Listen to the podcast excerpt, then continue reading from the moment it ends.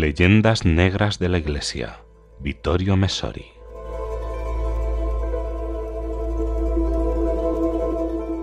En América Latina, nos dicen, la Iglesia católica está con los pobres, pero los pobres no están con la Iglesia. Millones de ellos se han pasado y siguen pasando miles y miles cada día a las sectas duramente anticatólicas que vienen de Estados Unidos, o como en Brasil a los cultos animistas y sincretistas. En el continente que antes era el más católico del mundo, el protestantismo en sus versiones oficiales o las versiones enloquecidas del fundamentalismo americano está en camino de convertirse estadísticamente en mayoría si se mantiene el ritmo actual de abandono de la Iglesia romana nos encontraríamos frente a uno de esos resultados catastróficos de la catequesis y la pastoral, de los que muchas veces ha hablado el cardenal Ratzinger. En efecto, los que han analizado las causas de la gran huida y que lo han hecho en el territorio enfrentándose a la realidad más que a esquemas teóricos, han constatado que la demanda religiosa sudamericana se dirige a otra parte porque la oferta católica no la satisface. En breve, la gente, y más la del mitificado pueblo, ya no está en sintonía con una Iglesia que ha acentuado tanto su compromiso político, social, de justicia y bienestar terrenales, que ha llegado a ofuscar su dimensión directamente religiosa. En fin, el cura dominical, sindicalista y politizado ya no basta para satisfacer la necesidad de una esfera sagrada, trascendente y de esperanza eterna, de aquí la búsqueda alternativa en sectas que se exceden en lo contrario, rechazando cualquier compromiso con la realidad social para anunciar una salvación que llegará sólo al final de la historia, en el momento del regreso glorioso de Cristo, o en un paraíso al que sólo se puede acceder por la puerta angosta de la muerte. Como siempre, pues, los efectos concretos se han revelado el exacto contrario de las previsiones de muchos. Transformar el Evangelio en un manual para la liberación sociopolítica seguramente gratifica a los teólogos, pero no convence a los que querían liberarse, que por lo tanto se dirigen a otro sitio donde puedan encontrar satisfacción a su necesidad de adorar, rezar y esperar en algo más duradero y profundo que las reformas económicas de siempre. No hace falta tampoco para conservar a los pobres cierto masoquismo católico actual, hay frailes e incluso obispos que encabezaron movimientos de protesta contra las celebraciones del quinto centenario de la conquista ibérica de 1492. Escuchándolos, parece que habría sido mucho mejor dejar a los indígenas de las Américas con sus sangrientos cultos idolátricos tradicionales sin molestarlos con el anuncio del Evangelio. Estamos así ante el espectáculo de hombres de Iglesia empeñados en difamar cuanto puedan lo que su propia Iglesia hizo en el pasado, sin concederle atenuantes históricos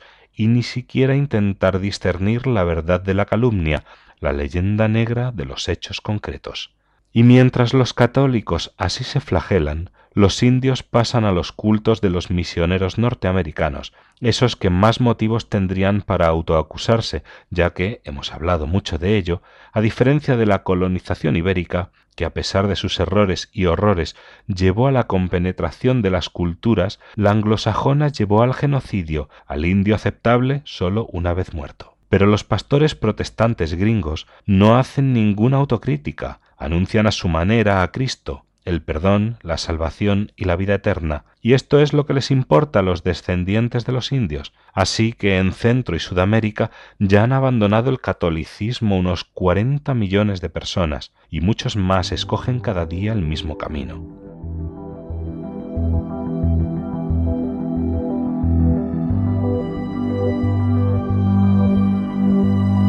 Es un adiós pronunciado ya, por otra parte, por muchas personas que viven en un contexto socioeconómico completamente diferente. En Holanda, por ejemplo. El testimonio del clima que reina entre los restos y el desierto de la que fue una de las religiones más ejemplares, valientes y fervorosas del mundo, es también la carta que tengo encima de mi escritorio que me ha enviado por fax un lector desde Ámsterdam. Es un profesor italiano, empeñado desde hace meses en un solitario duelo con la KRO, la radiotelevisión católica, donde el adjetivo precisa el amigo hay que ponerlo desde hace tiempo entre comillas. los ex y las ex que según la persona que me ha escrito componen la casi totalidad de la plantilla de la KRO habían decidido celebrar la Navidad emitiendo una película, El nombre de la rosa, adaptación de la novela de Humberto Eco. Ahora bien, tal como me confirmó el mismo Eco en una entrevista, la novela quería ser un ajuste de cuentas con su pasado católico, una manera de expresar mediante una sugestiva forma narrativa los venenos, palabras del propio escritor, de la duda agnóstica y ateísta, me dijo, entre otras cosas, como una confesión abierta, este es el germen del libro. Hacía años que tenía ganas de matar a un fraile, y añadió que la novela era una especie de manifiesto de la meditada apostasía del catolicismo en su juventud. Esta intención anticristiana, filtrada en la página escrita por la habilidad artística de Eco, se convirtió en mera propaganda anticlerical en su transcripción cinematográfica, cuyo resultado no convenció ni al mismo escritor. Marco Tangheroni, buen conocedor de aquella época, profesor de historia medieval en la Universidad de Pisa, escribió La descripción de la iglesia de la época en que se hace la película es completamente falsa. La película acoge y lleva a sus extremos la antigua, engañosa visión de la Edad Media, creada por odio anticatólico entre los siglos XVIII y XIX, para deformar deliberadamente un periodo glorioso y luminoso de la historia de la humanidad.